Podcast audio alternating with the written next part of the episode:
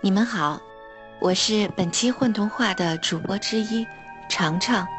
今天我们为大家带来萤火虫和他的小叶子先生的感人故事，希望你们能够喜欢。会发光的叶子，作者：少女哪吒。萤火虫做梦也没想到。自己会被木棉树给骗了。春天里，木棉用一身炫目的花蕊引来南袭的鸟。那些鸟儿曾无数次英勇地穿过暴风雪，可是，在太阳底下，它们迅速失掉了所有的聪明。木棉树的搭讪。使这群可怜的勇士受宠若惊，纷纷停下，并久久不愿离去。萤火虫在一旁冷眼瞅着叽叽喳喳的鸟群，他低声嘟囔着：“一些没有见识的北方佬，让他们傻傻的向木棉献殷勤吧，好像鸟也知道树是怎么一回事儿。”实际上，木棉只是想哄他们留下来给自己作伴罢了。萤火虫这么说，就好像他没有上过木棉树的当一样。他完全忘记了半个月前自己如何在木棉树的花言巧语下违背亲人们的忠告，固执地留下来，并声称要。一辈子和亲爱的木棉做朋友。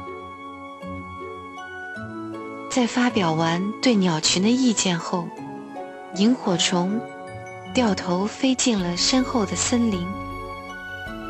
起先，他对神秘的森林仍充满好奇，因为他从未独自飞过这么远。他东张西望，什么也看不够。树木头顶上方的太阳，露出大半边脸，风的牙齿很尖，啄动树好看的皮肤。但随着暮色愈深，夜的阴暗私语蔓延至整片森林，黑暗的鼻息越来越沉重，它带来了寒冷。和古怪的响动，他开始害怕了。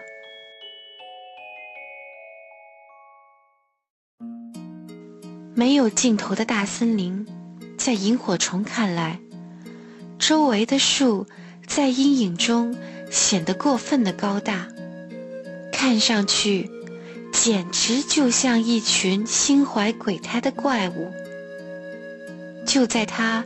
沮丧的几乎要放声大哭的时候，一个细细的声音在幽暗中忽然跳出来：“你不要哭了，来找我玩吧。”萤火虫吓了一大跳，它在空中转来转去，试图发现声音的主人，但森林实在太黑了。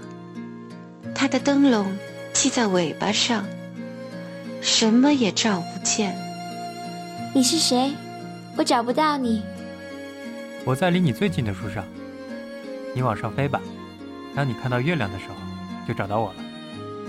萤火虫怀疑这是恶作剧，但他却情不自禁地听从了那个声音，往高处飞去。一叠叠密密的树枝，分开层层树叶，又小心绕过一大片绿色的梦。漆黑的雾渐渐消散，光芒愈加强烈。萤火虫猛然掉进明亮的银色里，伴随瞬间的失明，他再次听到那个声音。此刻，他离他很近。晚上好，萤火虫小姐。萤火虫慢慢看清一张嫩绿的脸，原来他是白杨树最年轻的儿子。小叶子的双眼里映着两团白色的火，大的是月亮，小的是萤火虫。他的心重重的跳了一下，不知为什么，他有点不好意思，说不出话来。顺着我的头发爬过来吧。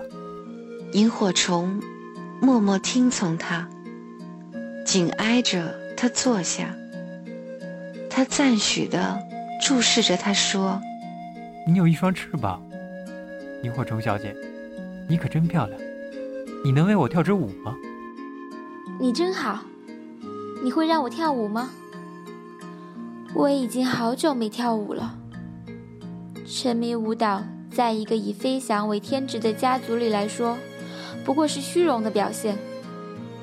有时候，我一直在为两只翅膀苦恼，因为它使我不得不屈服于为谋生而活的传统。现在好了。我和你待在一块儿，我不怕你会嘲笑我，因为我知道你肯定了解跳舞这件重大的事，跟我一样。你是对的，小叶子微笑着说：“从这一刻起，我发誓，世上再没有比跳舞更重大的事。”萤火虫脸热热的，他几乎不敢看他。你真可爱，萤火虫小姐，我想吻你。但我还没这么做，你的脸已经红了。我们不同，但我喜爱你的不同。停顿两秒后，他听见他轻轻的回答：“我喜欢你整个。”突如其来的爱情，像一座花园，狠狠砸中萤火虫的脑袋。他来不及喘口气，就被小先生牢牢抱住。黑夜，在此时看来是多么值得庆幸呀！与亲人失散，因受骗误入这片陌生的森林。但是，幸好这一切都被认真经历了。他贴紧他的胸口，快乐的想。如果不是这样，我怎么能见到他眼里的月亮？我又怎么会获得这种奇妙的幸福？亲爱的，我老是一个人待在树顶。小叶子说着，便吧嗒的亲一下萤火虫的额头。如今，我有了你，你能够告诉我世上所有的故事。我相信你，是，我愿意这样做。萤火虫大力点头。即使自然法则里从未有过一只萤火虫遇见白杨叶子的先例，我也要永远留在你身边，成为你的。黑暗走到这里已到尽头，黎明到来，在每个今天，他俩都像是刚出生那样。萤火虫告诉他的小先生：“风在天上梳胡子时，松鼠的门窗是如何啪啦作响。蜜蜂忙着参加蚂蚁的婚礼，他戴上的贺礼是从路边捡到的一串铃铛。这份礼物太大了，他把新郎、新娘和客人们都困在了里面。”狐狸追逐着一朵金黄色的云，因为它看上去就像自己丢失的那顶假发。他一个接一个的讲，总会有更好更新的故事，永远讲不完。小叶子被深深的吸引住，他时刻都高兴的要命。当萤火虫因为幸福而走不动路时，他丝毫没意识到森林里即将来临的风暴，即将开启他一生中最长的旅程。那场暴风雨到来的晚上极安静，萤火虫和小先生待的地方太高了，以至于他们既没有听说森林里动物们之间紧张的奔走相告，连树木间的相互提醒也没能传到他们耳里。而当萤火虫把双翅伸向空中，感受到不寻常的潮湿气流时，一切已太迟了。大片乌云聚在森林上方，雷声夹着狂风汹汹赶来。不待他们反应过来，斗大的雨点从天而降。小先生无助地袒露在风暴中，浑身淋透。萤火虫使劲打开翅膀，试图保护小叶子，但它的力量太小了。风把它掀起，推了一个大跟头。他坠入雨水的漩涡中，被迫离开他的爱人。更糟的是，他丝毫没有办法挣扎，他晕倒了。当露水头朝下往地面滑翔，霞光已覆盖了整片森林。萤火虫苏醒过来，他羞愧极了，为自己的软弱，为自己单独迎来了黎明。他迫不及待地想找到小叶子，向他道歉。一群陌生的白杨叶在树顶手舞足蹈，小叶子却不见了。萤火虫急得发疯。我想找你们最小的弟弟，他去哪儿了？他被大风刮走了，风儿将带他去旅行。萤火虫感到一道洁白的闪电划过胸腔，他疼得要命。他慢慢后退几步，掉头飞走。我要找到他。所有人都听到了他的声音。